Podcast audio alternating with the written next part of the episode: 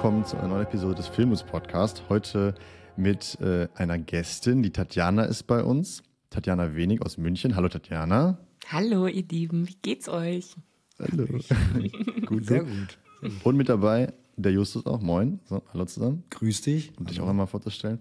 Genau. Also, richtig schön, dass du äh, Zeit für uns hast, Tatjana.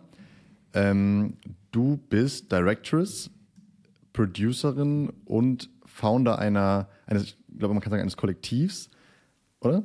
Genau, ja. Okay, nennt sich Female Force, da gehen wir später noch drauf ein. Und du bist äh, auch Speakerin, hast du eben schon im Vorgespräch kurz angedeutet, dass du da so ein bisschen reingerutscht bist und auf ähm, manchmal auf Events sprichst. Ähm, genau, das Thema, es geht, es geht sozusagen bei dir sehr viel ums Thema Women Empowerment in der Filmbranche. Genau. Da, da, sprechen wir auf jeden Fall später nochmal drüber. Da haben wir nämlich auch ein bisschen recherchiert tatsächlich jetzt und so. Ist echt interessant. Ähm, genau, also richtig schön, dass du dabei bist. Ja, vielen Dank, dass ihr mich äh, bei euch habt. Ich freue mich sehr. Sehr gerne. Das ist, gut. Das ist gut. Genau, also wir wollen einmal so ein bisschen über deine Arbeit äh, sprechen, weil die ist äh, auch sehr, sehr, sehr beeindruckend. Wir kennen natürlich äh, einige Produktionen von dir. Ähm, genau, und dann halt äh, das, das Thema, was wir gerade schon angesprochen haben, das finden wir äh, auch, auch sehr spannend, da mal mit dir äh, drüber zu, zu sprechen. Das, genau. Könnt vielleicht cool. einmal, einmal sozusagen, um einmal so ganz vorne anzufangen, dich einmal so ein bisschen, so ein bisschen aufarbeiten, woher du so kommst.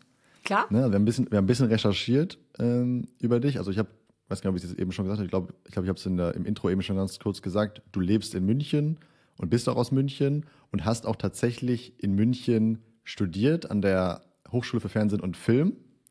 Kannst du, mal, kannst du dazu mal kurz was sagen? Also was genau hast du da studiert? Es gibt ja da verschiedene Möglichkeiten. Ich würde sogar ein bisschen früher anfangen, weil okay, eigentlich gerne. war die HFF für mich gar nicht der Entry Richtung Film, sondern das hat bei mir schon davor gestartet. Ich bin nämlich bis äh, mit 19, wie so ganz viele, glaube ich, Leute, die gerade Abitur gemacht haben und sich so denken, scheiße, was mache ich jetzt mit meinem Leben? Wusste ich nicht so wirklich, was ich jetzt machen soll und ähm, bin dann zufällig in eine ähm, Fernsehproduktion gerutscht, die sehr viele mhm. Inhalte für ProSieben gemacht hat. Und okay. ähm, ich glaube, man kann Film so ein bisschen mit der Gastro vergleichen. Man hat so diesen konstanten Stress, lange Arbeitszeiten, aber entweder liebt man die Leute oder man hasst sie. Und ich war so komplett hin und weg von Setluft und fand es richtig geil. Mhm. Ähm, und äh, habe da als Praktikantin angefangen, bis ich dann irgendwann Jungredakteurin war und habe sehr viel. Also sorry, aber direkt nach dem Abi quasi? Direkt nach dem Abi, genau. Ich Aha, bin jetzt ja ich werde jetzt bald 29, ich bin dann einfach zehn Jahre in diesem Business drin. Das ist schon krass. Echt krass. Ah, ja. Das ist krass. Auch, früh, auch ja. früh angefangen. Ja, einfach schon äh, kurz, kurz vorm, äh, vor der Midlife-Crisis und Ferrari kaufen, ich sag's euch. Ja, boah. Das dachte ich letztens. Ich habe jemanden kennt, wir haben, wir haben ein freies Projekt gedreht und da war derjenige, äh der Urbeleuchter war. Ähm, da haben wir ihn das am Ende gefragt, so, wie alt bist du eigentlich? Und er, ich glaube, ich weiß nicht, ich glaube, er meinte 21 oder so. Ich bin fast hinten rübergefallen. Und meinte ich so, ja, komm, erzähl nicht. Ich habe den halt viel älter geschätzt. Und meinte so, dann meinte ich so, ja, dann hast du mit 14 angefangen, am Set zu arbeiten oder was? Also, ja, äh, mit 13 habe ich am ersten Set gestanden, habe ich Praktikum gemacht. So, wow. Muss ich jetzt aber sagen, frage ich mich, ob das jetzt gerade ein gutes Zeichen ist, wenn der dann so viel älter aussah. Ob dann diese, diese Arbeit am Film ja. so gut hat, aber. Ja, ich glaube auch einfach, weil er so, so krasse Arbeit gemacht hat, dachte ich halt so, okay, der hat safe ultra viel Erfahrung, aber wenn du halt so früh angefangen hast, dann äh, ja, hast du auch viel ja. Erfahrung. Klar, ich meine, wenn Voll du cool. dir schon mit äh, 13 die ganze Zeit 20 Red Bull presst und die ganze Zeit einen Nachtdreh hast, dann alterst du, glaube ich, ein bisschen schneller. okay, true. Ähm, und was für Produktionen waren das dann? Was für TV-Produktionen bei ProSieben, wo du ähm, Die waren so drauf spezialisiert auf so versteckte Kameraformate. Ähm, wir haben ah, zum Beispiel, ich weiß nicht, ob ihr noch The Big Surprise mit Palina Roginski kanntet. Das lief ja. mal so ein paar Staffeln lang. Mhm. Und äh, irgendwann habe ich dann noch meinen bester Feind mit Joko und Klaas gemacht, mit der Florida zusammen und mit der mhm. Produktion, bei der ich damals war. Und mhm.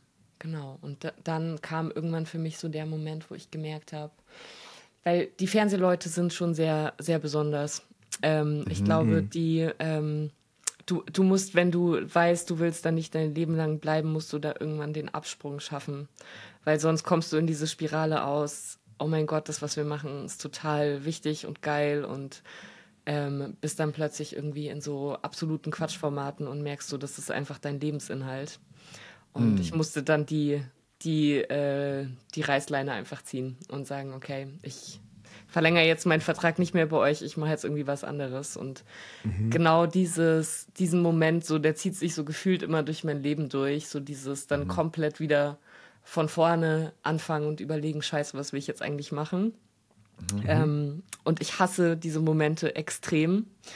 Ähm, und bin im Nachhinein immer total dankbar dafür, weil die so krass pushen und man so toll irgendwie in ähm, irgendwie weiterkommt und sich weiterentwickelt. Ähm, mhm. so, du meinst quasi, ja. wenn du wirklich so, ja, so ein bisschen lebenseinschneidende Entscheidung triffst, dass du jetzt sagst, okay, ich höre jetzt damit auf oder was?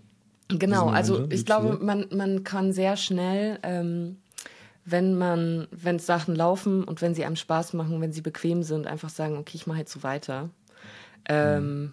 Und ich merke, ich muss mich ja, da selbst immer so ein bisschen wegpushen und sagen, okay, ich weiß, es läuft eigentlich gerade noch, aber da ist diese ganz, ganz kleine Stimme in mir, die sagt, das ist es nicht, mach was anderes. Und irgendwann höre ich dann auf sie und äh, dann wird alles wieder über den Haufen geschmissen und wieder von vorne gestartet. Cool. Ja, ist doch, ist doch geil, wenn man den Mut hat. Und ich glaube, bis jetzt auch noch, oder wir alle sind, glaube ich, in dem Alter, wo man das auch machen kann. Ne? Also wo man auch einfach nochmal was ganz anderes machen kann. Das kann ja eigentlich nur bereichernd sein. Voll. Aber bevor du dann die, bevor du dann die Reißleine gezogen hast, hast du eben im Nebensatz gesagt, hast du, bist du aber noch Jungredakteurin geworden. Das heißt, du hast auch sozusagen noch ein Volontariat da gemacht, oder wie? Nee, nee, äh, das war der, der Jobtitel für, ähm, wenn du nach Redaktionspraktikantin, Redaktionsassistentin, mhm. wirst du dann Jungredakteurin und irgendwann bist du dann Redakteurin. Genau, mhm. aber ich habe äh, die klassische Ausbildung nie gemacht, sondern bei mir war das wirklich, ich bin jetzt einfach mal dabei und wollte mich auch nie irgendwie festlegen und irgendwie jetzt einen Vertrag über zwei oder drei Jahre unterschreiben und sagen, okay, ich ziehe das jetzt so komplett durch, sondern ich bin so ein bisschen flatterhaft mit allem immer und ähm, mache das mhm. und will die Freiheit haben, Sachen auch nur so lange zu machen, wie ich sie wirklich fühle. Mhm. Mhm. Und wie alt warst okay, du dann, als okay. du dann die Reißleine gezogen hast? Ich war dann 21. Okay, das wäre dann doch nicht so lange. Ich dachte, jetzt sagst, sagst du uns ja, da war ich dann 26 oder so. Nee, nee, ich war zwei Jahre da. Aber das ist natürlich für äh, damals eine, ähm, für mich voll die lange Zeit gewesen, weil so währenddessen haben alle ihren Bachelor gemacht und ich äh, mhm. kam dann irgendwie raus und alle waren so, okay, ja, hey, ich mache jetzt meinen Master und äh, mhm. ich war erstmal arbeitslos und musste mir überlegen, was ich jetzt anfangen will. Mhm. Und dann hast du dich aber entschieden, so die Leute, meine ganzen Friends haben jetzt irgendwie alle schon ihr Bachelorstudium Studium in der Tasche, aber jetzt will ich auch noch irgendwie studieren. Ich habe da Bock drauf, mich auch an der HFF zu bewerben. Mm, noch nicht direkt. Ich habe dazwischen noch mal so zwei Zwischenstopps gemacht. Einmal in einer ähm, Werbeproduktion als äh, Junior-Texterin, mhm. weil ich dachte, weil Konzept, also konzipieren hat mir immer super viel Spaß gemacht und das war irgendwie immer voll mein Ding. Mhm. Habe dann aber sehr schnell gemerkt, wenn ich jetzt 200 Slogans für einen Kaffeehersteller schreiben muss, dann ich pack's nicht mehr. Es ist einfach, also das ist nicht die Art und Weise von Kreativität, die ich irgendwie gerne machen wollte. Und ja. ähm, ich muss gestehen, es ist mir sehr wichtig, was zu machen, was irgendwie meaningful ist. Und äh, bin dann kurz noch in ein Elektroauto-Startup hier in München gegangen und habe äh, Public Relations und ähm, Social Media und ähm, die ganze Bewegtbildabteilung dort eine Zeit lang geleitet. Okay. Ähm, Was war das für ein Startup? Äh, die hießen Sono Motors. Die haben so ein, mhm. äh, das war so ein Solarauto und das haben Leute, mit denen ich zusammen in eine Schule gegangen bin, gegründet und ich habe die irgendwann mal beim Feiern gehen getroffen, die meinten so, hey, hast du nicht Bock? Und ich so, ja, okay, let's go. Und so okay. passieren die Dinge bei mir. Es ist wirklich einfach alles gefühlt reiner Zufall gewesen. Und so bin ich dann am Ende des Tages auch von da weggekommen und dann zu den 100 Black Dolphins und zum Musikvideo machen. Wieder besoffen, um 4 Uhr morgens vor irgendeinem Club gestanden, mit jemandem gesprochen, der mich gefragt hat, und was machst du jetzt so? Und ich habe äh, parallel schon in der äh, Werbeagentur immer ähm, zu den zu meinen Lieblingssongs Musikvideokonzepte geschrieben. Einfach so, hm. weil ich irgendwie Spaß dran hatte. Hobby. Genau, so hobbymäßig und hatte dann irgendwie so 50 Musikvideokonzepte in der Schublade. Und mein allergrößter Wunsch war einfach mal so zu sehen, wie diese Bilder ähm, irgendwie in, in echt plötzlich passieren. Und ähm, der meinte dann, ja krass, ich suche jemand, der Konzepte für Musikvideos macht.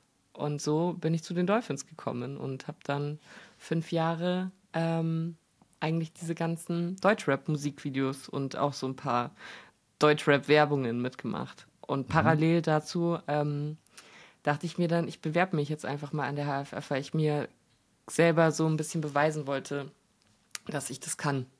Mhm. Und also für okay. mich war dann, ich bin dann angenommen worden und für, da war für mich dann irgendwie auch das Studium gar nicht mehr so wichtig.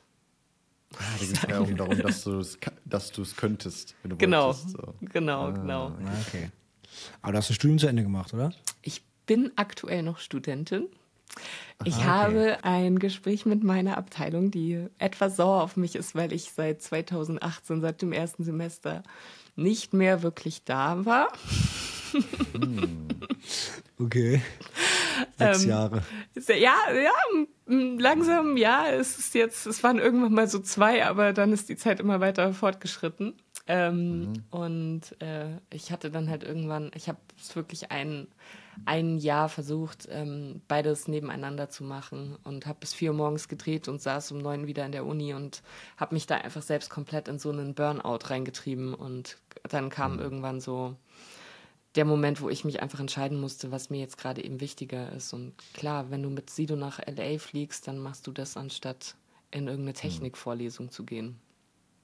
Ja, ja. verstehen. ja. ja. Okay.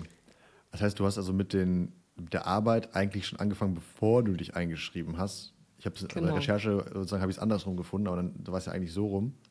Aber du, das war dann sozusagen, da warst du dann mit dem Black, Dot, mit den Black Dolphins unterwegs, aber dann, das also zu sagen, bis du dann selber directed hast und so, das kam ja später, oder? Genau, das kam später. Ich glaube, mein erstes äh, Musikvideo, was ich directed habe, war, glaube ich, Better von Lena und Nico Santos.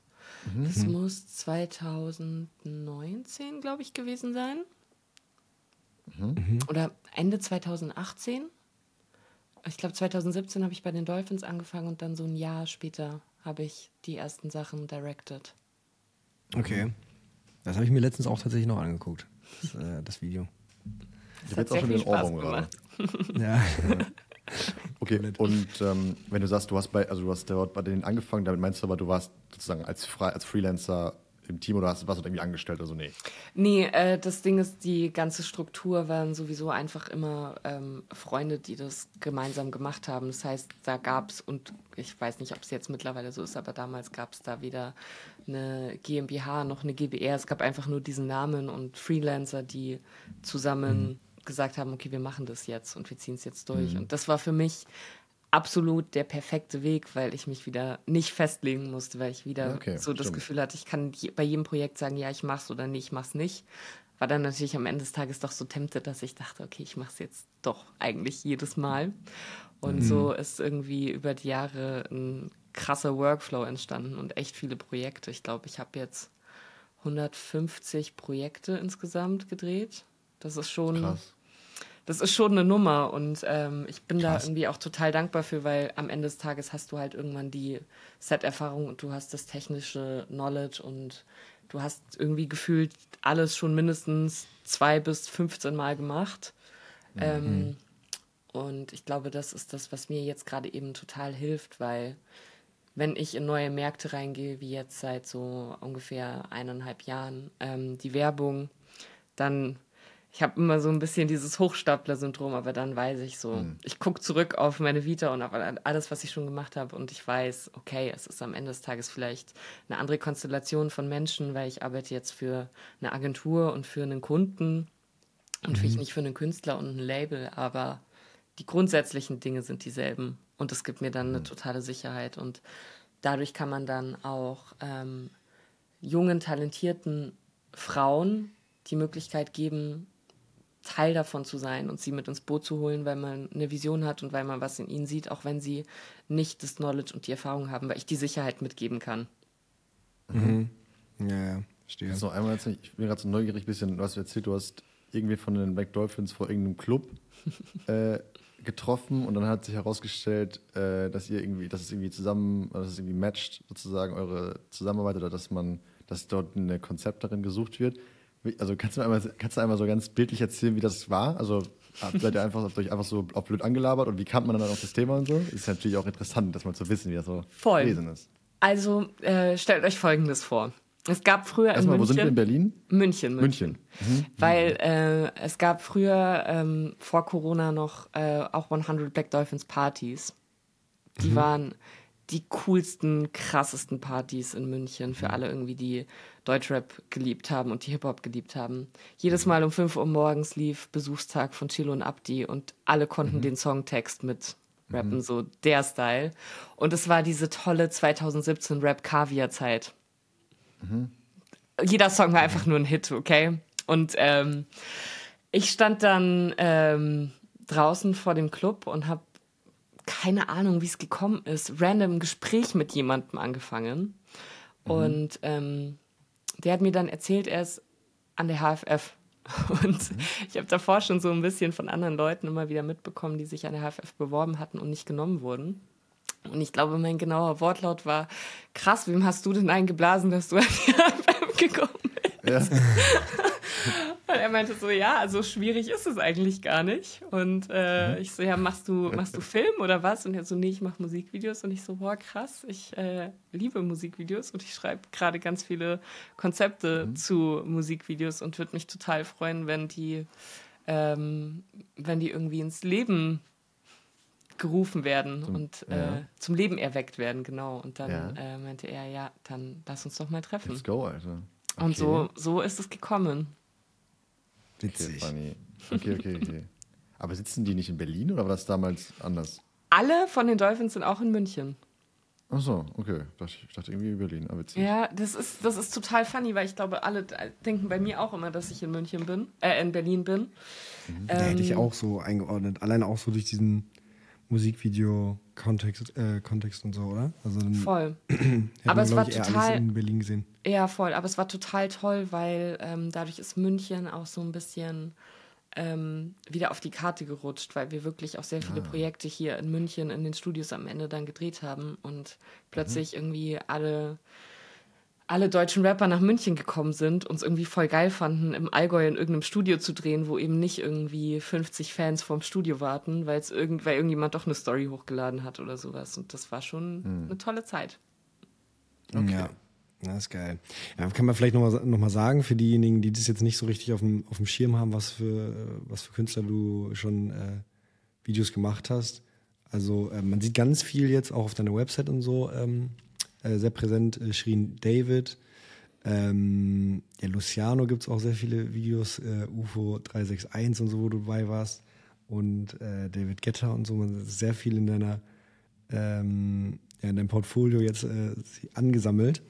ähm, genau, und man, äh, was, was, was uns noch so aufgefallen ist, beziehungsweise wo wir so äh, jetzt eigentlich auch gut auf das andere Thema anknüpfen können, ähm, beziehungsweise Felix, du wolltest, du wolltest eigentlich noch zu einem spezifischen Thema äh, sprechen, oder? Zu diesem einen Video von UFO, oder? Ich habe mir, das, das äh, wusste ich gar nicht, also was war, was war dein äh, Job bei dem äh, Video, dem Video zu Rich Rich? Ich war Creative Direction. Okay, weil das fand ich übelst krass. Ich habe mich eben voll gefreut, als ich gesehen habe, dass, dass du daran beteiligt warst, weil ich fand die Location so crazy damals, als das rauskam und habe mich auch gefragt, wie zum Beispiel also es gibt ja dann am Ende diese Szenen, wo ihr im Schnee seid so. Mhm. Wie habt ihr das mit dem Licht gemacht? Also war das wirklich ein Heli, der geleuchtet oder wie kamen diese krassen, muss man sich mal angucken, wir könnten ein bisschen dran denken, das zu verlinken. Ich schreibe das auch gleich jetzt auf, dass wir das Video mal verlinken. Da gab es diese ähm, Szenen, wo so richtig lange Schatten im Schnee sind mit den Bäumen und so. Das sieht so crazy aus. Wie habt ihr das gemacht? Das war eine Lichtdrohne. Ah, eine Lichtdrohne, weil das sieht so stark aus, das Licht. Ja, es, die hatte wirklich richtig Wumms. Also die ist auch groß. Okay. Die müssen also die ist auch so groß, dass du zwei Operator hast. Eine Person, die sie steuert und die andere Person, die einfach nur guckt, dass sie irgendwie oben bleibt und nichts trifft und nirgendwo reinfliegt. ähm, aber ja, das war ein wildes Projekt, ey, wirklich. Da waren und die wir, Locations und so? Also. Ähm, wir waren in Innsbruck, haben wir angefangen, mhm. ähm, haben dort auf dem äh, Berg gedreht und mhm. in der Lagerhalle. Dazu gibt es auch eine lustige Geschichte. Da gibt es ja diesen Geldberg, diesen riesigen. Ja, und, der brennt ähm, nachher, ne? Genau. Hast du das, das, war das dein Honorar? Hast du das alles dann geschafft? Also, genau, es war mein Honorar. Nee, ähm, ihr müsst wissen, wir haben wirklich sehr, sehr lange auf äh, der Basis gearbeitet, einfach nur mit Freunden Sachen zu machen. Und mhm. äh, es mhm. war wirklich alles andere als professionell und äh, also wirklich auch so bei Kalkus haben wir uns gegenseitig so immer in die Taschen gelogen, so ja, das kriegen ja. wir schon alles irgendwie für das Gehalt ja. hin. Und dann merkst du am Ende des Tages, es klappt halt irgendwie doch nicht. Ich meine Eltern noch gefragt habe, ob sie von München nach Innsbruck fahren können und uns irgendwie ein paar Tage dabei helfen können, diese Papierstücke in äh, Dollarformatscheine zu schneiden, zu färben und zu verpacken. Und ähm, da waren dann irgendwie 25 Leute daran beteiligt, diese Geldberge zu machen, weil wir einfach gemerkt haben, Alter, wir haben uns da massiv verkalkuliert, wie groß das am Ende werden soll und was wir da irgendwie dann am Ende des Tages ähm, da irgendwie in der, ich glaube, die haben schon fünf Tage vorbereitet gehabt und uns dann mal so ein Foto geschickt, wie viele Geldscheine das jetzt sind. Das war irgendwie so ein, so ein kleiner Stapel. Und du warst so, okay, krass, das kriegen wir halt niemals hin. Wir drehen in drei Tagen, Leute. Wie, wie schaffen wir das jetzt? Und haben das irgendwie mit vereinten Kräften, mit super vielen Menschen, die einfach irgendwie gesagt haben, sie glauben an die Vision und sie haben irgendwie Bock drauf, das gewuppt. Das war aber auch wirklich, das sah nachher auch wirklich krass aus. Das hat sich, glaube ich, schon gelohnt, wenn man sich auch denkt? Also, es ist wirklich viel. Das sieht ja aus wie in, äh, hier wie diesen In the Dark Knight, da gibt es auch so eine Szene ist ja übelst viel. Also sie ist ja riesig. Schon, schon, schon cool. Es war, glaube ich, am Ende des Tages fünf Meter hoch. Also es ist schon, da, da ist schon einiges, einiges dann noch passiert in diesen drei Tagen, wirklich. Witzig. Und ähm, also das war Innsbruck und dann wart ihr wart aber schon auch in Moskau, oder? Genau, und dann sind wir nach Moskau geflogen. Und das war gerade so Anfang 22. Ähm, mhm. Man hat schon von Corona gehört. Aber mhm. es war noch so diese Zeit, wo sich alle dachten, so, ja, aber so schlimm ist es jetzt irgendwie auch nicht. Und ich weiß noch, wir waren dann ähm, in Moskau und äh, auch da es war so eine absurde Zeit irgendwie, weil du im Radio dann die ganze Zeit irgendwie mal gehört hast, dass dann, da ist gerade so eine Frau mit Corona dann irgendwie aus dem Krankenhaus geflüchtet und alle waren so, haha, kriegen wir jetzt irgendwie alle Corona oder wie? Und danach waren alle krank, aber es gab ja halt noch keine Corona-Tests und keiner wusste, ob wir jetzt alle Corona hatten oder nicht, aber es war absurd. Und in Moskau hatten wir eben, ähm, also die Art und Weise, wie da äh, produziert wurde, war unfassbar toll. Ich hatte ähm, zwei Produzentinnen von vor Ort, die wirklich alles daran gesetzt haben, das möglich zu machen. Wir hatten mhm. auch ähm, alles auf Film gedreht, auf 16 Millimeter. Ah, und okay. ähm, haben in Moskau dann ähm, ein Studio gefunden, weil es gibt ja in Europa eigentlich nur Silverway in Paris, wo du die Sachen recht schnell irgendwie entwickeln lassen kannst. Und die hatten halt in Moskau so ein riesiges Studio ähm, mit einem eigenen Labor, wo sie die Sachen entwickeln und digitalisieren und bin dann am Ende irgendwie mit so einer riesigen Filmrolle nach Hause gekommen und es war irgendwie Geil. alles total, total crazy und auch da keiner wusste davor, wie wir es genau machen und es hat sich irgendwie alles gefügt. Mhm. Und die Locations und so, also hattet ihr dann auch Location Scouts vor Ort, Ort, die euch geholfen haben? Weil die fand ich auch so stark, die Locations. Ja, also es, ich glaube, die, ähm, also was immer so mein Workflow ist, wenn ich in einer fremden Stadt drehe, ist am besten so ein, zwei Tage davor schon da sein und mhm. einfach mir ein Mietauto nehmen und Sachen abfahren. So haben wir auch dann am Ende des Tages dieses sowjetische Denkmal gefunden mit ah, der Rakete, ja. auf der er performt. Ähm, und äh, die Mädels haben wirklich alles möglich gemacht, dass wir da möglichst schnell Drehgenehmigungen für bekommen. Und hatten dann ja noch dieses absurde Gebäude mit diesem Indoor-Pool. Das, ist das war ein Hotel oder so? Habe ich mich nee, noch gefragt. Das, das sieht so teuer aus. Das ist eine Oligarchenvilla. Wirklich? Wirklich. Ähm, die äh, ist am Ende über einen Kontakt von äh, dem Künstler klar gemacht worden. Okay. Und ähm, auch das war einfach super absurd, weil ich weiß noch, ich habe meiner Mama dann ähm, irgendwann einfach nur noch so eine Sprachnachricht geschickt und meinte, hier ist mein Standort, da wo ich jetzt hinfahre, habe ich kein Netz mehr, ich melde mich in acht Stunden und äh, wenn ich mich nicht melde, dann ist irgendwas passiert, weil wir sind da irgendwie so in dieses, in diese gated Community reingekommen, wo so zwei Leute mit so Kalaschnikows am Eingang stehen. Und dann mhm. kommst du da in dieses, in diese gated Community rein und hast plötzlich keinen Empfang mehr nichts funktioniert mehr, kein Internet, kein gar nichts und du fährst einfach nur so ewig lange Straßen entlang mit so drei Meter hohen ähm, hohen Zäunen mit Stacheldraht und du denkst, du bist plötzlich irgendwo in so einer Militärzone. Und äh, dann öffnet sich so ein riesiges Schiebetor und dahinter so noch irgendwie andere Leute mit, also die einfach bis auf die Zähne bewaffnet sind, ähm, in so einem riesigen Haus. Und du gehst da rein und du bemerkst, es ist einfach nur für die, für die Guards das Haus.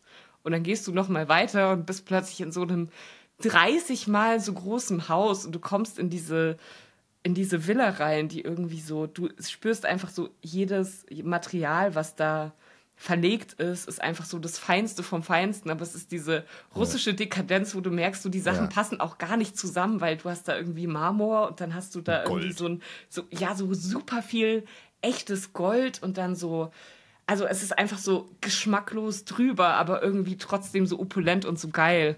Und dann sind wir da reingekommen Schon. und dann war da dieses wirklich einfach Schwimm, so eine Schwimmbadhalle mitten in dem Wohnzimmer von diesem Dude. Und du hast dich einfach, also es war so wirklich Drake-mäßig, so, dass du ein Walkie-Talkie brauchst, damit du dich wiederfindest, weil dann hier ja. noch so eine Geheimtür ist und da ist noch irgendwas und das war einfach, total crazy. Und dann ist auch noch dieser Gepard äh, da hingekommen und es war einfach nur noch alles so verrückt. Was, also, Alter? Also bescheiden sah es jetzt wirklich nicht aus. So. Ja. Aber das ist, so, das ist so die Art von Haus, wo man eigentlich, ich hoffe, du hast noch ein bisschen Zeit, wo man einfach nur mit dem Bademantel durchlaufen will und so das sein will. Das wäre so geil. Voll, aber ich dachte mir andererseits dann auch so, weißt du, wenn du da, glaube ich, so eingeladen wirst und du bist so ein äh, politischer Gegner, dann schubst hm. dich jemand einfach durch so eine Falltür durch. Ich könnte mir super gut vorstellen, dass da irgendwie unter den Marmorplatten dann auch noch wie so ein kleines Alligator-Gehege unten drunter ist und du bist einfach Haps. Du, dich findet niemand mehr. Keiner weiß, was mit dir passiert ja. ist, weißt du? Das ja, kann auch ja, irgendwie schon da so der Style sein. Könnte auch sein, aber auf jeden Fall crazy. Also crazy Locations, crazy mit dem im Schnee und ja, witzig, aber das ist ja irgendwie auch krass, dass dann der Künstler dann da so diese Connections hatte. Also witzig auf jeden Fall. Ja, aber geil, sehr, sehr, Ecke. Aber, sehr, sehr cool. Aber krank. Ja, es hat auch mega viel Spaß gemacht. Also das, ja. zu, das zu drehen war auch einfach unfassbar geil, weil du, ähm, das ist so die Frequenz, wie ich super gerne drehe. Krasse Bilder, aber du lässt sie nur maximal sechs Sekunden stehen und du hast eigentlich mhm. so viel, dass du daraus fünf Musikvideos drehen könntest, wenn du immer nur in einer Location mhm. bleibst. Aber dann gab es ja irgendwie auch noch, wir hatten dann 20 schwarze G-Klassen, die irgendwie durch Moskau gefahren sind, Kolonne. Und ich sag's auf Deutsch, äh, jemand anders sagt es auf Englisch, was wir wollen, dann sagt jemand auf Russisch, was wir wollen. Und du hast so einfach diese, diese, diese G63, die sich die ganze Zeit irgendwie kreuzen und kurz davor sind, ineinander zu fahren für drei Sekunden auf Film, einfach nur für Flex. Und dann ist wieder ja. gut. Und dann hast du einen privaten Heli, auch einfach nur für sechs Sekunden mit einem Maybach und dann ist einfach wieder gut und du zeigst es nicht mehr. Das war, hat einfach krass viel Spaß gemacht, wie, ja. ähm, wie das irgendwie alles so geklappt hat. Das war mega. Einfach nur für Flex. Weil bei solchen, also bei solchen äh, Deutschrap-Musikvideos, also da muss man ja, wie soll ich sagen, also das gibt, es gibt ja auch ein Budget geben und ich sag mal, so dieses, also dieses Flexen, das ist ja wirklich teuer. Also, mhm. brauchst, also, also 20 Fahrzeuge, keine Ahnung, die Models, die Locations und so. Also wie funktioniert das? Weil da muss man ja als, also ist das sozusagen die, die Idee des Künstlers oder ist dann, ist dann sozusagen auch ähm, die Person, die es sich ausgedacht hat oder auch der Producer oder die Producerin, sind die dann auch sozusagen auf der Seite oder ist man dann eher so, boah, muss das sein? Reicht nicht auch, reichen nicht auch vielleicht vier SUVs oder so? Oder wie ist, also wie ich frage mich gerade so, wie das dann abläuft, dieser kreative Prozess, weil da wird ja irgendjemand sein, der sagt, boah, Dicker, wir brauchen 20 äh, G-Klassen, wir brauchen auf jeden Fall ein Heli, wir brauchen noch irgendwie ein Raubtier und so, dann ist es noch ein bisschen geiler und so. Also wie ist da so der kreative Prozess? Ähm, ich war sehr oft die Person, die gesagt hat, und wir brauchen das unbedingt noch. Und keine Ahnung, dann nehmen wir so 10 okay. Kilo Kaviar und er badet drin. Und dann war es so, okay, Tatjana, jetzt chill mal, das machen wir jetzt nicht noch mit dazu, das reicht jetzt. Ähm, aber also das war also, nicht keins von diesen Projekten hat sich wirtschaftlich in irgendeiner Art und Weise gelohnt. Das ist jetzt nichts, wo okay. du rausgehst und sagst so geil und jetzt kann ich hm, keine Ahnung eine Eigentumswohnung in München anzahlen. Aber ähm, ich glaube, wir hatten damals einfach alle Bock, dass die okay. Sachen passieren und dass die Bilder passieren. Und ähm, wenn du kreativ bist und gleichzeitig über ein Budget entscheidest, dann arbeitest du vielleicht auch einfach nicht so wirtschaftlich, wie du es am Ende des Tages solltest. Mhm. Aber der Künstler ja. hat es wahrscheinlich schon appreciated, oder? Dass man dann, dass dann ihr auch ihn verstanden habt, sozusagen. Voll. Ich meine, ich glaube, das ist so der Key für äh, die Zusammenarbeit mit Künstlern, dass man sich auf eine gemeinsame Bildsprache einigt und dass die dann auch das Gefühl haben, so, die geht es halt nicht darum, nur die Taschen voll zu machen, sondern die geht es halt auch darum, dass du was, selbst was Cooles machen willst. Mhm. Und äh, am Ende des Tages hat ja dann irgendwie jeder was davon, weil das ist dann am Ende das Aushängeschild für andere Sachen. Und ich finde, das ist ein äh, Musikvideo, das ist so gut gealtert. Ich schaue mir das immer noch so gerne an und finde es irgendwie ja. so geil von der Ästhetik her, ähm, dass es sich da einfach absolut gelohnt hat. Voll. Ja. Das ist echt richtig gut. Also wie gesagt, wir verlinken es in den Show Notes. Ich habe auch schon aufgeschrieben, also wir werden es nicht vergessen. Den Link werdet ihr finden. Angucken. Auf jeden Fall. Sehr gut. Cool. Ja, wollen wir dann einmal sozusagen auf das Thema, was sozusagen über allem steht, einmal zu sprechen kommen? Oder Justus soll das noch ein anderes Projekt? Wo, oder sollen wir noch ja, einmal. Eigentlich, eigentlich ja, das ist ja quasi alles damit einhergehend, ne? Also ich meine, ja, ne? ähm, wenn du hast jetzt, du hast gesagt, du hast damit angefangen, so mit diesen Musikvideos, die irgendwie äh, Low Budget oder No Budget waren, dann am Ende für, für, für dich und alle, die daran beteiligt waren, so. Und ähm, jetzt sieht man dich äh, auf Sets irgendwie von, von McDonalds äh, irgendwie gefühlt die fetteste Kampagne, die ich seit langem gesehen habe, äh, ähm, ja, directen. Ähm, ich spreche von dieser Shirin David-Kampagne. Das war so eine Weihnachtskampagne, glaube ich. Mhm. Monopoly, ähm, glaube ich, ne? Diese, mhm. nee, ja, genau. Monopoly, aber irgendwie so war das weihnachtlich in meinem Kopf. Ja, das stimmt, ja. nee, war es ja auch, mit Schnee und so, ja. Ähm, genau, und da, und da wollen wir jetzt mal so ein bisschen drüber sprechen, weil wir das voll spannend äh, finden. Wir haben ja auch ähm, schon im Vorgespräch gesagt, man muss sagen, ähm, wir hatten jetzt in den letzten Folgen super viele, keine Ahnung, äh, Regisseure und ähm, Kameraleute und irgendwie Leute, alle, die irgendwie was mit äh, Film, Filmen zu tun haben. Ähm, aber uns ist immer, also selber aufgefallen, dass es super wenige Frauen einfach in dem Podcast sind. Und das spiegelt sich auch irgendwie auf diese ganze Branche ähm, wieder, weil äh, also uns das auch ehrlich gesagt schwer gefallen ist, ähm, einfach aus unserem Kopf heraus jetzt zu jemanden zu kennen, wo wir sagen so, ey, lass den mal einladen äh, oder lass sie mal einladen, ähm, mit, mit ihr drüber sprechen, weil wenn man irgendwie auch Empfehlungen kriegt oder so, dann ist es halt echt oft, dass man einfach, keine Ahnung, äh, ja, irgendein Dude wieder, der dann ähm, ja, wieder darüber spricht, äh, wie er Kamera oder Regie oder was auch immer gemacht hat. Ähm, so, und, das, und deswegen wollen wir da mal drüber sprechen.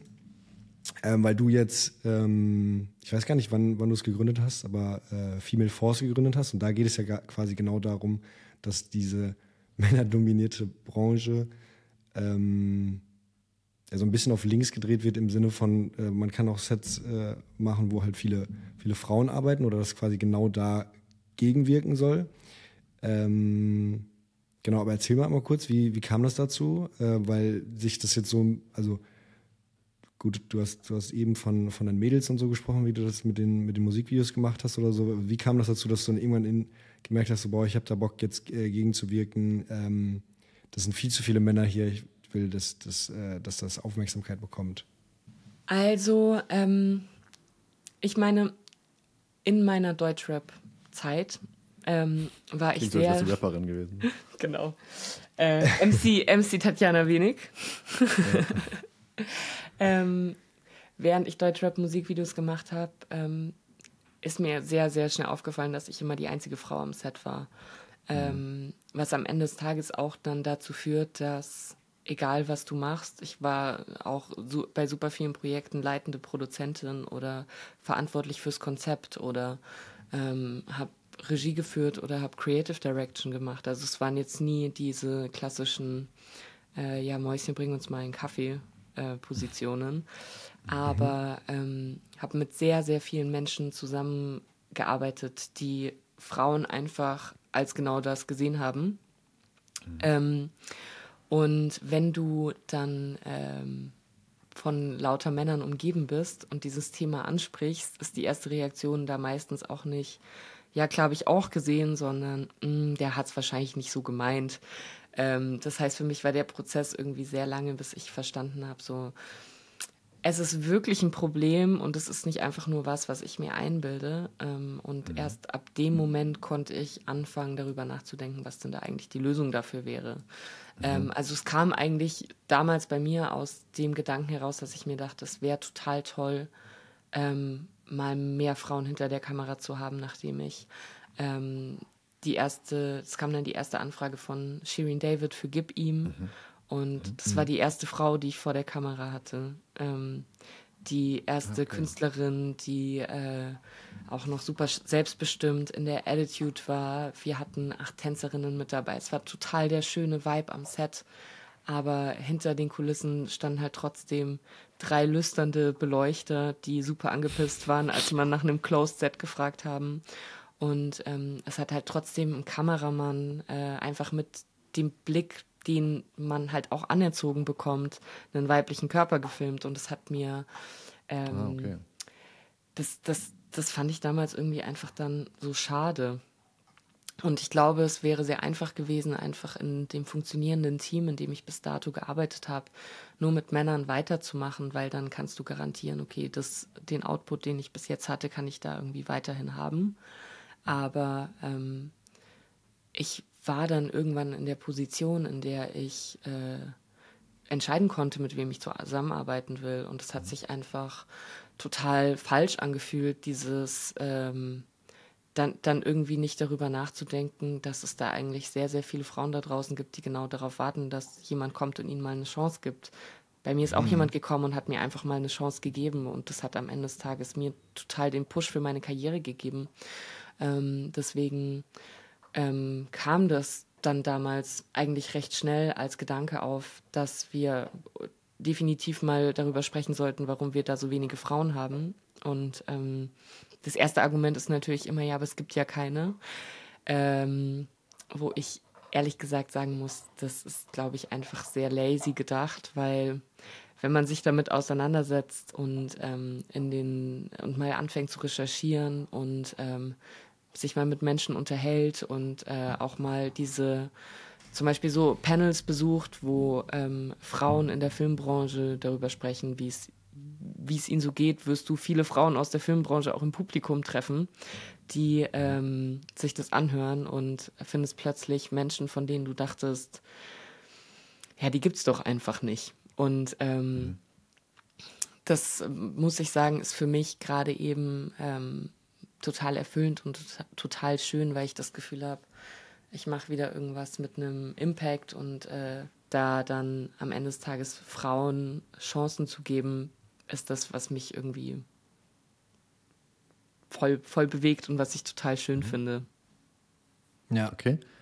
Also wir haben das mal, wir haben nämlich auch, weil wir uns das wirklich schon öfter mal gefragt haben, ähm, wir haben das mal so ein bisschen recherchiert. Es gibt so eine Quelle, das ist nämlich die es nennt sich die Europäische Audiovisuelle, Audiovisuelle Informationsstelle. Da hat, hat, man mal von 2017 bis 2021 ähm, sozusagen überall die Credits mal durchgeschaut und hat mal geguckt, ähm, sozusagen, welche Positionen von welchem Geschlecht besetzt sind an Filmsets. Da ging es jetzt tatsächlich äh, um Spielfilme, aber ich das, wir haben jetzt, mit den Daten müssen wir jetzt arbeiten. Also ich sage jetzt mal, das ist, das ist hoffentlich stellvertretend für die gesamte Branche.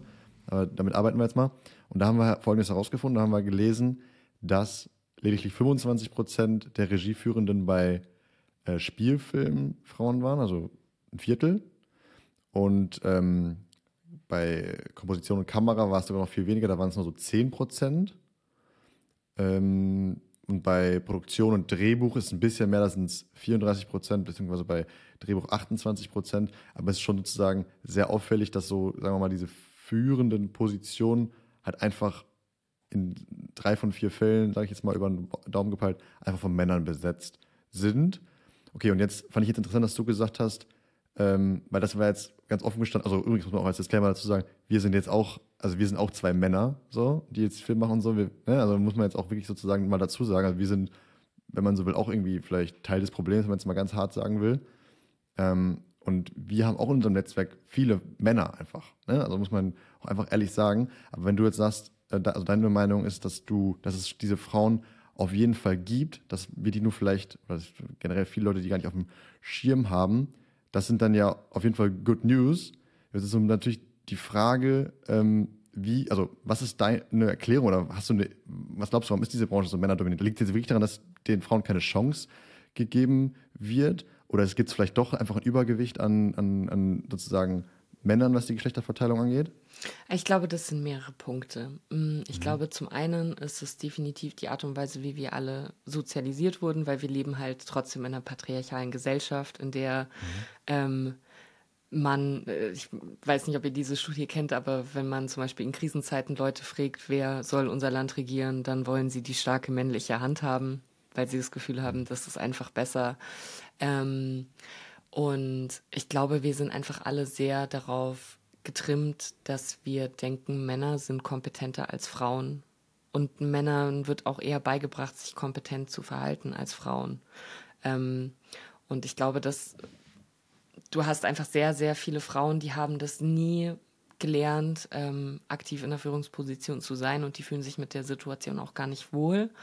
Ähm, und es ist natürlich schwierig, sich dann da so ein bisschen einzuarbeiten und irgendwie so ähm, sich das selbst auch beizubringen, ähm, weil du halt konstant immer mit den, äh, mit den Themen beschäftigt wirst, dass äh, es gibt niemanden, der so aussieht wie du. Ähm, geschichtlich gesehen, wenn man, wenn, wenn man sich alleine irgendwie ähm, deutsche oder internationale Filmgeschichte anguckt, da hast du noch weniger Frauen, die irgendwie Regie geführt haben als Männer, besonders wenn du jetzt so über die letzten 100 Jahre sprichst und nicht über die letzten 30 oder 40. Mhm. Was am Ende des Tages immer irgendwie dir im Kopf hängen bleibt als ja, aber vielleicht konnten es Frauen ja gar nicht oder vielleicht ähm, sind Männer wirklich besser dafür, aber wie, am Ende des Tages ist es halt auch ganz, ganz viel, äh, das ist am Ende das große Problem auch immer das, dass du die Arbeit von Frauen auch immer kleingeredet hast über die Geschichte der Zeit hinweg und ähm, Frauen ihre Credits nicht gegeben hast. Und ähm, dann ist zum anderen das Thema, dass du, wenn du Spielfilm machst oder wenn du Werbung machst, du hast halt einfach Budgets, die sind halt groß und du willst eine gewisse Form von Sicherheit haben und dann willst du ähm, als Geldgeber das Gefühl haben, die Leute, die das machen, können das. Und ich habe schon wirklich Bewerbungen von Praktik, also von, von Leuten bekommen, die mit mir arbeiten wollten, wo ich mir dachte, Alter, krass, was hast du denn alles gemacht?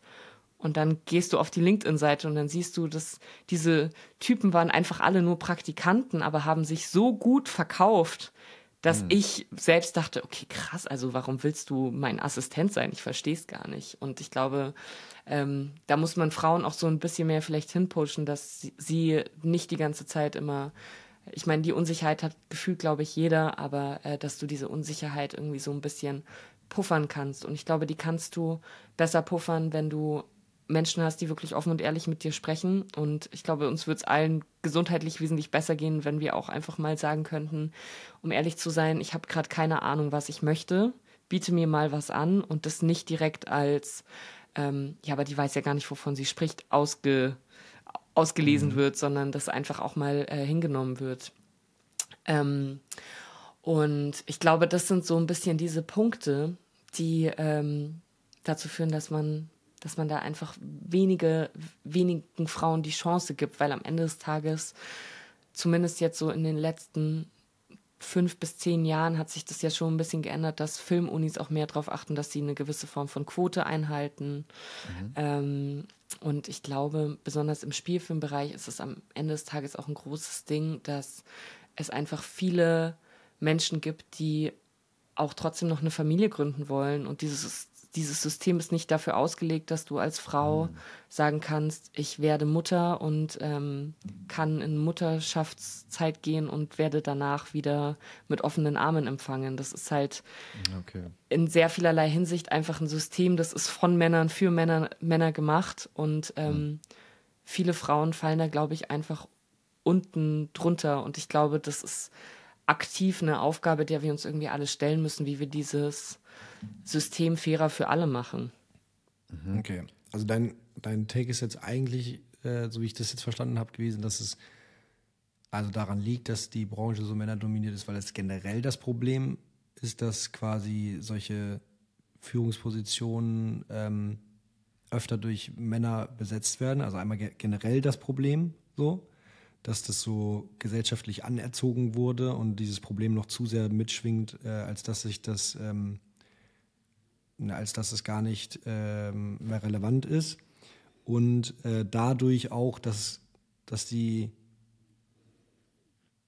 also da hast du ja gerade gesagt, dass die Frauen dann so unsicher sind und dass sich gar nicht erst trauen, so und dass wir deswegen mit Männern äh, quasi quasi mitgehen und da einhergehen dann auch quasi, dass es gar nicht so viele Vorbilder gibt, dass die Frauen sich quasi trauen zu sagen, so, ey, äh, okay, es gibt aber auch voll viele Frauen, die das gemacht haben und deswegen mache ich das jetzt auch. Das ist dann quasi so ein, ja, selbst, also so eine, eine Entscheidung ist so, okay, ähm, habe ich eh keine Chance und deswegen mache ich das nicht.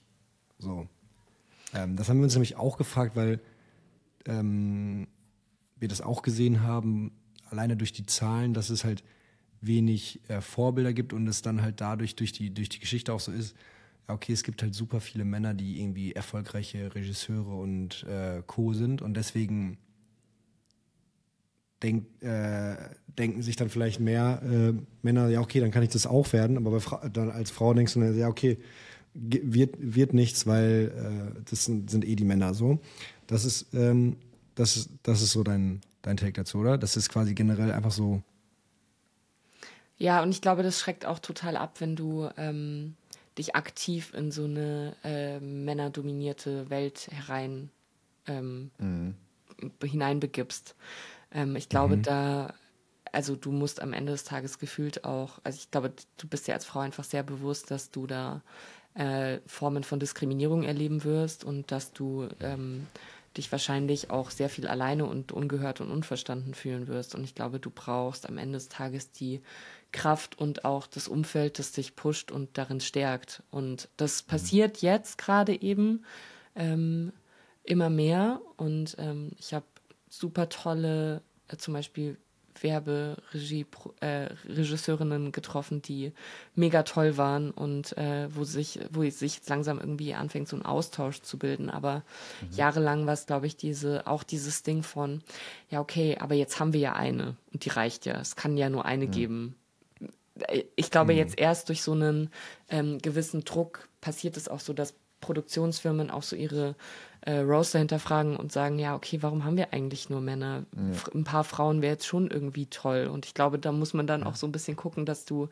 da dann nicht reinrutscht mit, ja, okay, jetzt haben wir hier die Quotenfrau, die ist beim Pitch mit dabei, aber wir entscheiden uns dann am Ende des Tages trotzdem für einen Mann aus, einfach sexistischen mhm. Gründen, auch wenn die mhm. dir vielleicht in dem Moment gar nicht so klar sind. Aber ich glaube, da muss man, das, das ist einfach eine Form von Arbeit, die wir irgendwie alle tun müssen, um ähm, um uns da selbst so ein bisschen zu reflektieren, weil wir sind am Ende des Tages einfach alle mit gewissen Bildern aufgewachsen, haben da eine mhm. gewisse Form von Sexismus mitbekommen und die muss man einfach aufdröseln und hinterfragen.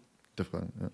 Also, dann, also ich verstehe dich aber auch, ich glaube, das wolltest du auch damit gerade sagen, Justus, dass es also auch vielleicht gar nicht so sehr ein Branchenproblem ist, sondern eher dieses generelle Problem Führungsposition, was ja jetzt nicht unbedingt nur mit der Filmbranche zu tun hat, sondern halt eigentlich mit allen, sagen wir mal, ganzen gesamten Wirtschaft.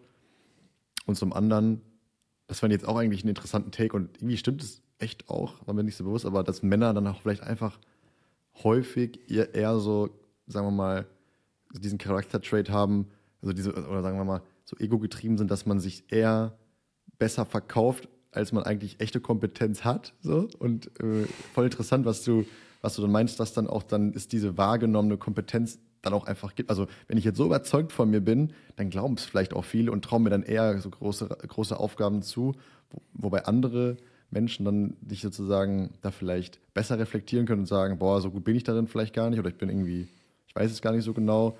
Dann würden vielleicht Entscheider eher sagen, ah, okay, wenn die sich jetzt selber nicht so sicher ist, dann will ich vielleicht auch, bin ich da auch irgendwie vielleicht vorsichtiger oder so. Das ist eigentlich eine interessante Erklärung, dass man, das vielleicht ein bisschen an diesem Ego liegt. Habe ich jetzt noch gar nicht gesehen. Voll, also das, das bestimmt auch. Und ähm, ich glaube, ein großer Punkt dahinter ist dann zum Beispiel auch, wenn du jemand hast, der so extrem outgoing ist. Ähm, mhm. Jetzt habe ich gerade meinen Faden verloren. Warte mal schnell. Okay, never mind, es ist weg. es ist einfach weg. oh. Alles gut, alles gut. Okay. Aber ja, also ja, das Beispiel, was du eben meintest bei diesem hm, Video, wo du wo das dir so sehr bewusst geworden ist, kann ich ich glaube, ich sehr gut verstehen, weil es ja manchmal, man, oder vor allen Dingen, ich glaube, es sind bestimmte Positionen auch. Aber hat man auch manchmal das Gefühl beim Film, dass es so, ja, sehr plumpe, plumpe Typen auch einfach sind. So. Es hat manchmal so ein bisschen Gefühl, so, so ein Handwerk-Vibe. So. Ähm, ich glaube, jeder weiß, welche, welche, welches Department das meistens dann ist. So.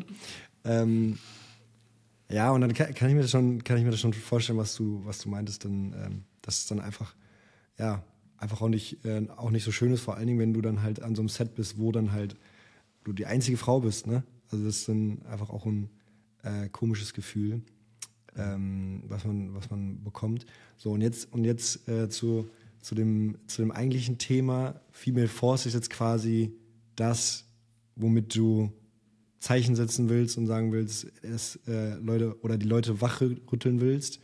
Äh, genauso auch uns, wie wir auch gesagt haben. So, wir sind äh, auch irgendwie Teil des Problems, weil die Leute, die wir ähm, am Anfang kennengelernt haben, um mit Filmen an, anzufangen, waren alles, alles Typen so. Ähm, irgendwie, ähm, ja, also waren wir auch gar nicht so tief in der Branche drin. Deswegen äh, waren das auch immer nur so Leute bei uns hier im, im Dunstkreis in unserer Region, war jetzt nicht irgendwie in Berlin äh, super connected, wo vielleicht sich vielleicht ein paar mehr, generell mehr Leute aus der, aus der Branche äh, tummeln. Und ähm, genau, und wir haben, wir haben jetzt quasi auch beobachtet, dass du mit diesem, ja, ich nenne es jetzt einfach kollektiv, dagegen vorgehen willst und deine Sets, äh, dadurch, dass du dann diese ähm, tragende Rolle als Regie oder äh, wie auch immer besetzt, äh, sagst, nee, ich besetze jetzt mein Team mit Frauen, hauptsächlich, vor allen Dingen in den ähm, führenden Positionen. Das ist, äh, das ist quasi äh, ja, so der Purpose eigentlich von, von äh, Female Force, oder? Genau. Jetzt sind mir gerade die beiden Punkte, die ich gerade noch sagen wollte, nochmal eingefallen. Ja. Soll ich da nochmal ganz schnell einspringen? Ja, ja erzähl doch einfach, easy. Ich glaube, ähm, das erste ist, ich, wir sind sehr daran gewöhnt, dass wir diese Man-Geniuses haben, die sich auch mal mhm. daneben benehmen dürfen. Und ähm, mhm. das ist, es war einfach in den 90ern komplett normal, ähm, Regisseure zu haben, die, mit denen man nicht reden durfte und denen man nicht in die Augen schauen durfte. Das ist, glaube ich, so auch immer noch so ein bisschen unser Bild von ähm, ein Regisseur muss kann so und so sein und das kennen wir halt nur von der männlichen und nicht von der weiblichen Variante. Und mhm. ähm, mhm. ich glaube, ein großes Thema ist auch dieses, Männer machen es auch zu einem Boys Club, weil sie sich auch gegenseitig hypen. Also egal unter welchen äh, Profilen ich ähm, schaue, du hast bei Männern wirklich eine sehr große Form von, wir haben hier unseren kleinen Zigarrenclub und äh, Bro, mm. dein, dein Video ist krass geworden. Du bist ein Löwe, du bist der Beste von allen. Und Männer machen das nicht bei Frauen und Frauen machen es auch nicht bei Frauen. Das heißt, wenn du als Frau dann irgendwie dein, dein Output präsentierst, kriegst du nicht dieselbe Resonanz und denkst de facto dann, also es ist nochmal für dich eine Bestätigung von, hm, vielleicht bin ich doch nicht so gut. Hm, vielleicht gehöre ich doch nicht dahin. Echt? Denkst du, dass, denkst du, dass deine Arbeit sozusagen nicht glaub, so das Feedback bekommt? Ja, ich, so? ich glaube meine Arbeit nicht, weil ich am Ende des Tages eine Arbeit mache, die auch Männern sehr gut gefällt, weil ich auch sehr viel Männer-Content äh, mache oder gemacht habe. Und du natürlich auch mhm. einfach ähm, Fans hast, ähm, die ihre Rapper äh, wie ein Fußballverein auf alles, äh, also für die einfach die die krassesten sind. Ähm, mhm. Aber ich sehe das schon bei Leuten, die sich eher auf so ähm, Nischensachen fokussiert haben. Oder ich habe es jetzt in dem Festivalsommer total oft gesehen, männliche und weibliche Fotografen. Und ähm, du hast äh, den Typ, der auf dem Splash Fotos macht und unten drunter hypen ihn alle. Und du hast die Fotografin, die Fotos in einer ähnlichen Qualität hochlädt. Und du hast vielleicht die beste Freundin, ähm, irgendeine andere Frau und vielleicht noch jemand Dritten. Das heißt, du hast auch einen ganz anderen Output. Ähm, und ich glaube, das ist am Ende auch einfach was, was wo, wo Frauen sich gegenseitig mehr unterstützen sollten. Aber ich glaube, das ist auch was, was Männern einfach auch äh, klar sein sollte. Warum fällt es so schwer, ähm, Frauen da auch nicht die Appreciation vielleicht zu geben? Okay. Habe ich jetzt ehrlicherweise noch nicht so wahrgenommen, aber muss man mal drauf, also wahrscheinlich ist es auch, äh, sagen wir mal, wenn, man's, wenn man selber keine Frau ist, schwer, das sozusagen äh, einfach nachzuvollziehen, wenn man das, ich habe jetzt auch noch nie, mich jetzt auch noch nie gefragt, ehrlicherweise, ich hätte jetzt nicht gedacht, dass da ein Unterschied gemacht wird, aber es stimmt natürlich schon so ein bisschen, also jetzt, wo du es gerade so sagst, dass Männer sich so gegenseitig so hypen, so wie du das eben gesagt hast, so, Bro, krank, geile Arbeit. Das, kann ich, das stimmt schon, ne? Also kann man sich schon mhm. irgendwie vorstellen. Ich glaube, Männer sind auch einfach mehr daran gewöhnt, dass sie sich auch gegenseitig Sachen zuspielen und unterstützen und helfen. Deswegen ist es auch ein Benefit, ah. wenn du dich dann unter einem Video vielleicht wieder meldest und sagst, boah, Bro, richtig geil. Weil du dann mhm. auch weißt, du kriegst dadurch dann vielleicht auch wieder den, den nächsten Job, wenn die andere Person nicht kann. Und ich glaube, das war mhm. jahrelang bei Frauen einfach auch so ein bisschen so dieses Problem mit, ja, wenn ich nicht kann, dann soll es ja eine andere Frau aber nicht bekommen. Aber das ist nicht ja. ein. Problem von Frauen unter sich, sondern das ist wieder dieses gesamtgesellschaftliche Problem von, ja, wir brauchen ja nur eine Frau. Das heißt, wir haben 25 so. Plätze, 24 kriegen Männer und Männer wissen einfach, sie haben genug mhm. Möglichkeiten und Frauen müssen oder mussten sehr lange um diese eine Position kämpfen. Ach, krass. Also meinst du, dass dann sozusagen die Konkurrenz auch einfach größer ist, weil weniger vom Kuchen da ist, so blöd gesagt, weil der Großteil eh wieder durch Männer besetzt wird? Ja. Ah, okay. okay. Und jetzt mal auf deine Projekte zu sprechen zu kommen. Äh, wir haben jetzt gerade zwei spezielle Projekte im Kopf. Einmal dieses McDonalds-Projekt, mhm. das du eben schon angesprochen hast, und dann gab es noch so ein Telekom-Projekt. Und da haben wir gelesen, ähm, dass auch sozusagen der Großteil des, der Crew wirklich von Frauen besetzt war. Also ganz bewusst. Hat man genau. sozusagen entgegengewirkt. Kannst du da mal was zu erzählen? Also genau, vielleicht, wie war dann wirklich so die Aufteilung? Oder waren, durften dann trotzdem noch ein paar Männer dabei sein sozusagen? Und wie war das dann so? Ich glaube, es ist ganz schwer, ein Set äh, zu haben, in dem du wirklich nur Frauen hast. Ähm, mhm. Einfach deswegen, weil es gibt zum Beispiel eine ganz tolle Oberbeleuchterin in Berlin, die ist aber so durchgetaktet und so durchgebucht, dass es dann, wenn die mal nicht kann, gibt es für mich noch ein, zwei, drei andere vielleicht, die ich anfragen könnte, aber dann wird es auch schon schwierig. Ähm, deswegen musst du dann eventuell doch Leute nochmal anders irgendwie füllen. Und ähm, ich muss sagen, ich bin jetzt, ich kann mich jetzt, jetzt auch nicht hinstellen und sagen, ich kenne jede Frau in der Branche. Ah, ich würde gerne jede Frau in der Branche kennenlernen. Also, wenn ihr das hört, dann schreibt mir sehr gern. Ja. ähm, aber ähm, also McDonald's ähm, war ein äh, Split-Projekt zwischen ähm, mir und äh, Lars Zimmermann, einem äh, Regisseur, der sich um den TVC gekümmert hat.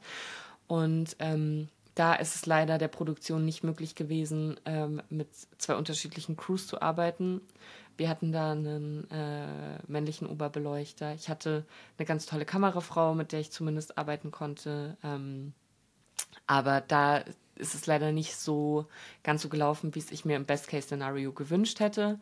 Aber ähm, Telekom und auch die Agentur fanden diesen Female Force-Gedanken auch in Kombination mit diesem Vorurteile aufräumen einfach auch sehr toll und ähm, haben sich da so gefühlt, es war auch für die, glaube ich, so ein bisschen so ein, ah ja, krass, sowas gibt's ja, ja klar, machen wir mal äh, und schauen wir mal, wie es mhm. läuft. Und das war total toll, weil sie ähm, mir da auch ein schönes Vertrauen entgegengebracht hat. Und ich hab, hatte da ähm, gearbeitet mit einer ganz tollen Kamerafrau, mit der Greta. Ich hatte eine tolle Oberbeleuchterin, Sandra Glaser, ähm, hatte Christina Mammes, meine Lieblingsartdirektorin, mit der ich arbeiten konnte.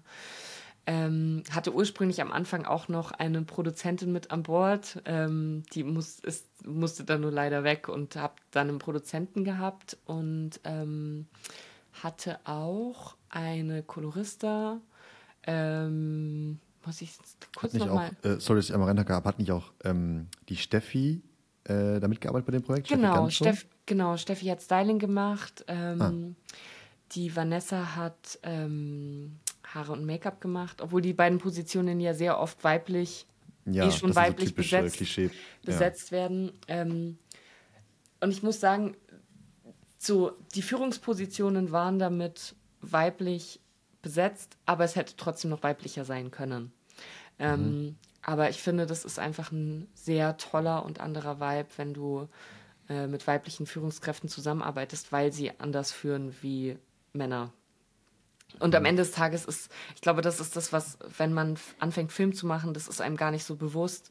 Wenn man in der Regieposition ist oder wenn man in der Kameraposition ist, geht es primär, glaube ich, sehr vielen Leuten erstmal um ihre, eigenen, um ihre eigene Vision um, und um ihre eigene Idee. Aber du leitest halt ein Team und du leitest Menschen unter dir und die musst du führen und denen musst du Möglichkeiten geben und denen musst du Raum geben, dass sie ihre Arbeit gut machen können und dass sie Vorschläge bringen können und dass sie sich wohlfühlen. Ähm, und ich mhm. glaube, das ist so der Key, damit am Ende des Tages ein Projekt auch wirklich ein gutes, tolles Projekt wird, weil das eine ist das Endergebnis, aber das andere ist auch die Art und Weise, wie man gefühlt jeden Tag miteinander arbeitet. Und ähm, ich habe da einfach bis jetzt ganz, ganz tolle Erfahrungen gemacht, muss ich sagen, mit den Frauen, mit denen ich gearbeitet habe. Und ich kann das leider nicht mhm. von allen Männern sagen, mit denen ich zusammengearbeitet habe. Mhm, mhm. Ich kann es mir sehr gut vorstellen, vor allen Dingen auch die Themen, die dann äh, teilweise in diesen Videos ähm, ja, behandelt werden, äh, zum Beispiel auch in den, in den Shirin David-Videos. Äh, ähm, mir fällt jetzt der eine Name nicht ein. Felix, wir haben eben drüber geredet, dieses, dieses Musikvideo. Äh, lächel doch mal. Ne? Ja, das lächel doch mal. Das ist ja, genau, also da, da geht es ja genau darum und deswegen war das dann, glaube ich, einfach auch eine schöne Symbiose aus allem, sodass das, dass dann einmal das, diese Crew äh, genau das ja aufnimmt, was auch in diesem Video quasi äh, äh, thematisiert wird vielleicht und so. Ähm, und dass dadurch dann ja der Output auch einfach besser ist, oder? Also dass dadurch, dadurch kannst du einfach bessere ja, Videos auch machen, als wenn genau das Problem, was in diesem in, im Song oder in dem Video äh, behandelt wird, auch an dem Set passiert. So. Mm, stimmt. Voll. Obwohl, wenn ihr euch da die Credits anschaut, sehr, sehr, sehr, sehr viele Männer daran beteiligt sind. Einfach deswegen, weil wir ähm, in Bulgarien gedreht haben und du da einfach auch nochmal einen ganz anderen, also du hast einen ganz anderen Stand von mm. der Art und Weise, wo die Gesellschaft gerade eben ist und auch, ähm, ich, und auch da kann ich nicht für die komplette bulgarische Filmszene sprechen, nur für die, die Co- und Auslandsproduktionen machen, sind halt einfach sehr, sehr viele Männer daran beteiligt. Ich glaube, die mhm. Co-Produktion fand irgendwie diesen äh, Grundgedanken auch richtig toll und hat uns dann auf jeden Fall auch mehr Frauen zur Verfügung gestellt, wie sie es normalerweise getan hätten. Mhm. Ähm, aber da wäre wesentlich mehr gegangen. Ich habe am Ende des Tages da ähm, auch mit einem äh, männlichen DOP zusammengearbeitet. Ähm, mhm. Deswegen weiß ich nicht, ob das jetzt so das Vorzeigeprojekt ist, um zu sagen, ja, guck mal, ganz viele Frauen in Führungspositionen, ähm, weil es das leider nicht so wirklich war und weil ich es mir anders gewünscht hätte. Okay, krass. Okay, okay. Aber es gibt ja schon auch, also habe ich jetzt eben so ein bisschen rausgehört, so manche Positionen gibt es ja schon, wo man sagen muss, das sind wir, die sind halt wirklich männerdominiert. Ne? Also ich geht es an sowas wie Licht, Department, dann irgendwie so Grip und so. Also, es ist wahrscheinlich, also das ist schon so, oder? Also, da findet man dann auch einfach, da ist sozusagen auch die, der, das Angebot gar nicht so groß an, ich sage jetzt mal weiblichen Oberbeleuchtern oder so, habe ich jetzt eben rausgehört, oder? Ja, also äh, ich glaube, das Angebot war schon mal kleiner. Ich glaube, okay. das wächst gerade eben so ein bisschen. Ich habe ähm, mehrere äh, tolle Oberbeleuchterinnen jetzt auch kennengelernt und ähm, am Ende des Tages jede Kamerafrau, die von der Uni ähm, abgeht, hat am Ende des Tages auch Lichtgestaltung gelernt und ähm, ist eine qualifizierte Oberbeleuchterin mhm. Ähm, und mhm. kann man auch als Oberbeleuchterin buchen, wenn sie darauf Bock hat und wenn sie dafür mhm. Zeit hat. Ähm, aber die Beleuchter, die Best Boys, die Gripper, ähm, das sind schon sehr, also da, da muss ich sagen, fällt es mir sehr, sehr schwer, jetzt irgendwie einen großen 200, 300, 400, 500.000 Euro Dreh mit Technocrane und was weiß ich was so zu bestücken, dass ich wirklich weiß, es sind nur Frauen. Ich kenne in München eine Kran-Operatorin mhm. ähm, und ich glaube, man könnte sich die Crews wahrscheinlich zusammensuchen. Ähm, aber das sind halt auch Menschen, die noch nie miteinander gearbeitet haben. Das heißt, da wäre es mhm. irgendwie auch toll, wenn man da mal so ein paar Symbiosen mhm. irgendwie miteinander hat. Ähm, und ich glaube, bei diesen, weil das sind ja am Ende des Tages diese handwerklichen Berufe, wo es ja. dir auch vollkommen egal ist, was du da gerade eben drehst, weil für dein Portfolio ist es nicht relevant. Du willst am Ende des Tages einfach nur dein Geld bekommen. Mhm. Ähm, und das sind halt andererseits dann auch die Positionen, die halt wo ich auch schon wirklich mit Leuten aneinander geraten bin, weil die so extrem hängen geblieben sind auf ihren, ähm, in ihren, in ihren Ansichten von der Welt, die sexistisch und die rassistisch waren, wo ich auch einfach gesagt habe, ich will mit diesen Menschen so nicht mehr arbeiten und ähm, das ist dann irgendwie andererseits wieder das Tolle, weil du halt in einer Position bist, in der du entscheiden kannst, wer bekommt das Geld und wer nicht. Ähm, mhm. Und damit kann man, glaube ich, auch ein Zeichen setzen. Also ich glaube, du kannst auch als männlicher Regisseur oder als Produzent am Ende ein Zeichen setzen.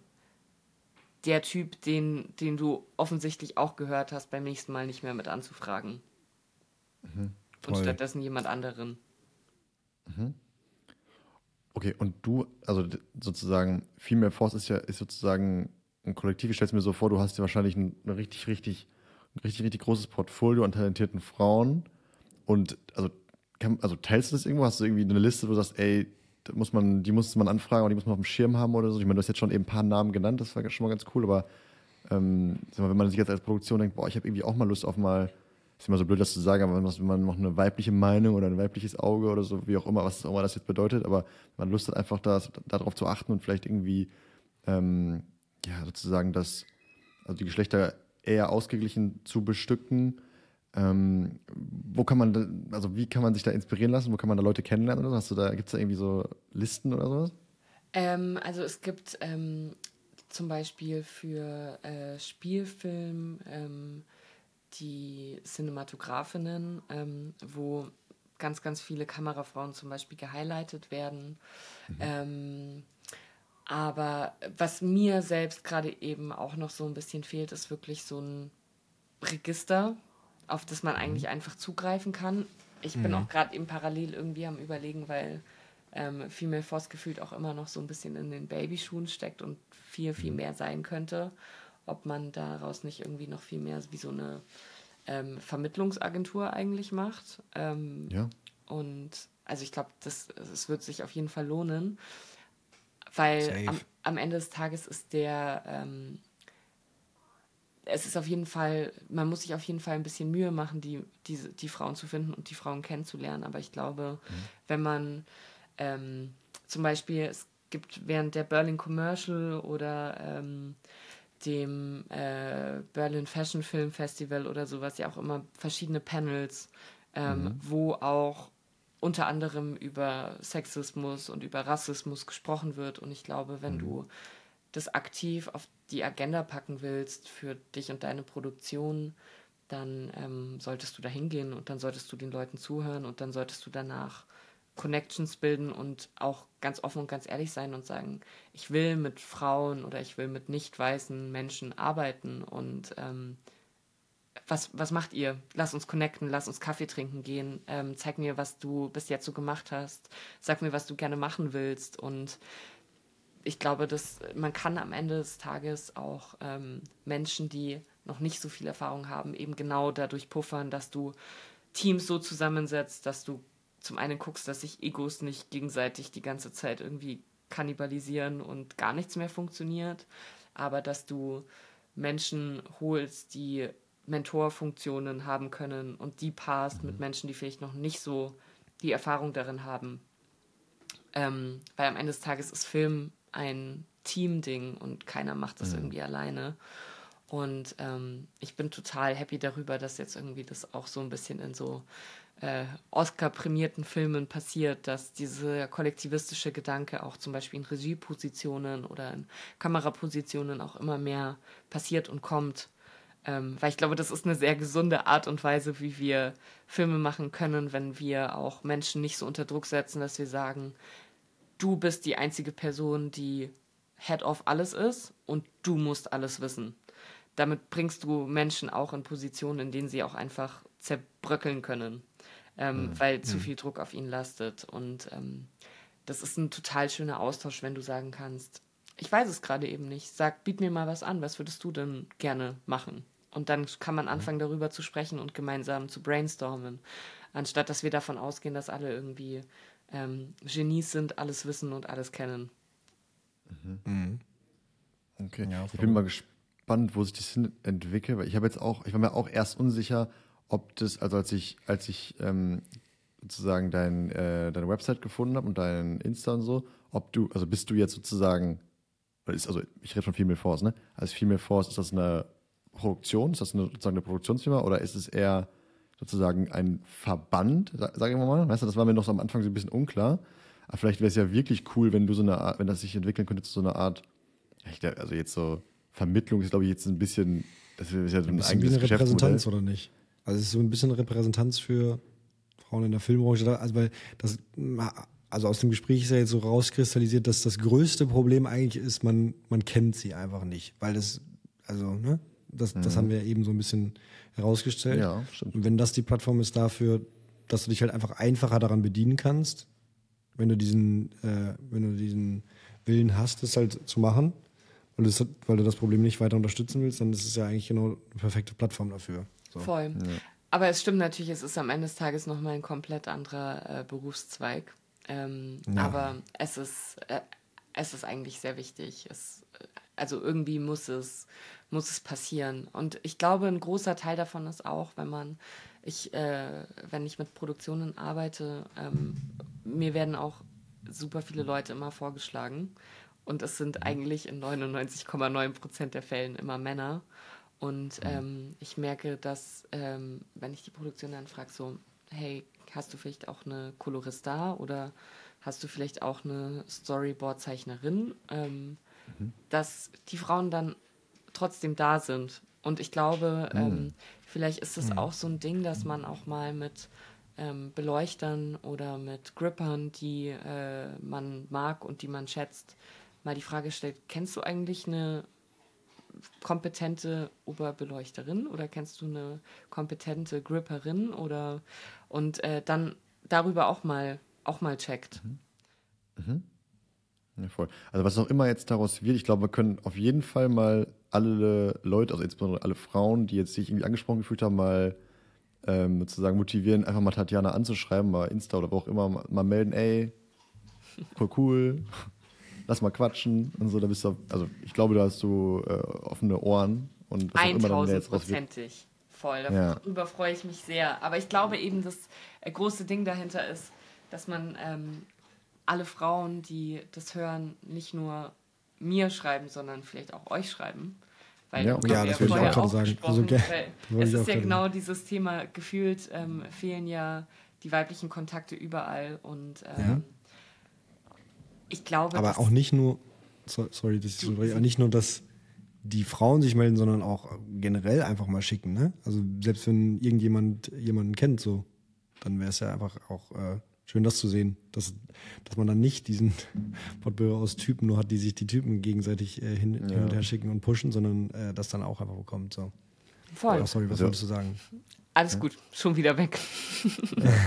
genau, ich wollte, also auf jeden Fall, bei uns kann sich jeder, äh, jeder, der talentiert ist, kann sich auf jeden Fall melden, egal welches Geschlecht. Ich wollte damit nur sagen, jetzt im Hinblick auf dieses Register, das meinte ich, deswegen wäre es vielleicht cool, ob, ob du das umsetzt oder nicht, wäre es, glaube ich, trotzdem cool, wenn du da die Kontakte irgendwie auf eine Art zusammenfügen würdest. Also das, das war damit nur gemeint. Muss ich einmal Voll. als kleinen Disclaimer noch hinterher Total.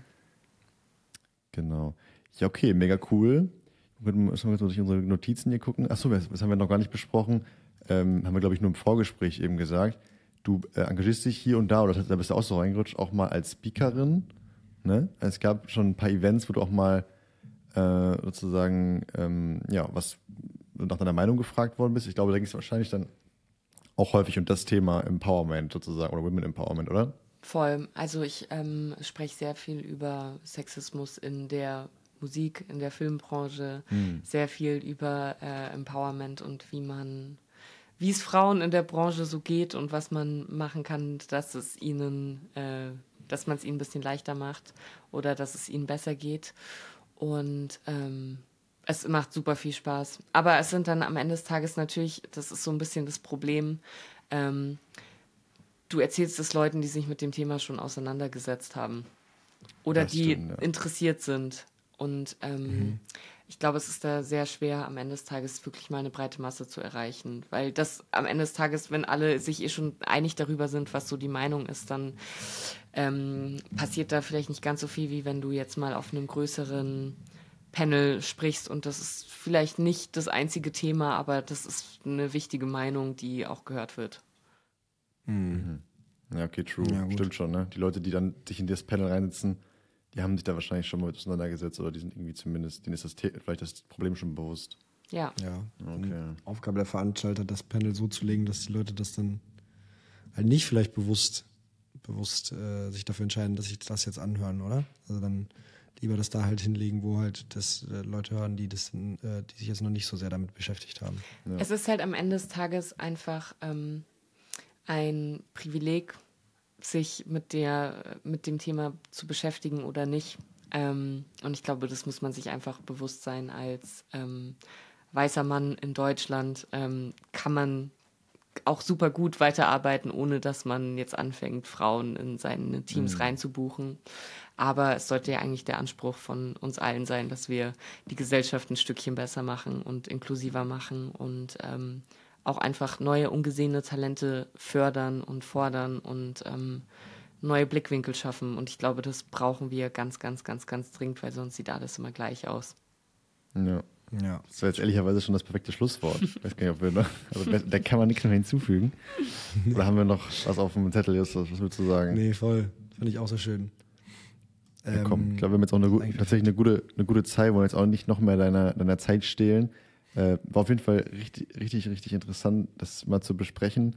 Und wie gesagt, auch, auch wir, äh, ja, sozusagen, also hoffentlich seid ihr nachsichtig mit uns, dass wir, weil wir jetzt auch sicherlich ähm, sozusagen ja irgendwie Teil dieser ganzen Sache sind.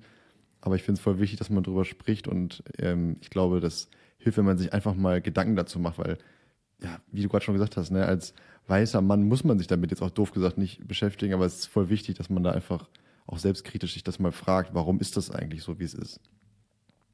Ja, ja also bitte cancelt uns nicht, Leute.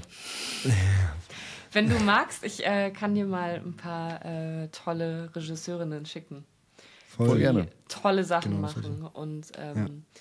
ich glaube, das ist auch schon so der Key, dass man ähm, dann auch sich nicht denkt, jetzt habe ich eine Frau, damit ist das Thema wieder abgehakt. Ja. Was ich nicht, wo ich euch jetzt gar nicht so drin verorte, aber ich glaube, es gibt viele Leute, die das am Ende des Tages mhm. dann so sehen und dann, äh, dann reicht das ganze Thema wieder. Aber es ist eigentlich total wichtig, dass wir ähm, versuchen, möglichst viele verschiedene Blinkwinkel zu zeigen und zu sehen. Ja, voll.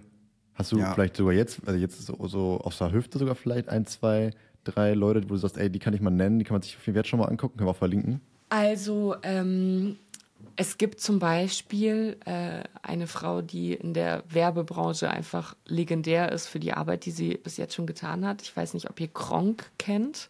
Das ist ein Kollektiv aus äh, Mann und Frau und die Jessica ist die Skikronk. Ähm, mhm. Die haben tolle Sachen gemacht, wirklich. Und äh, die ist super, super toll.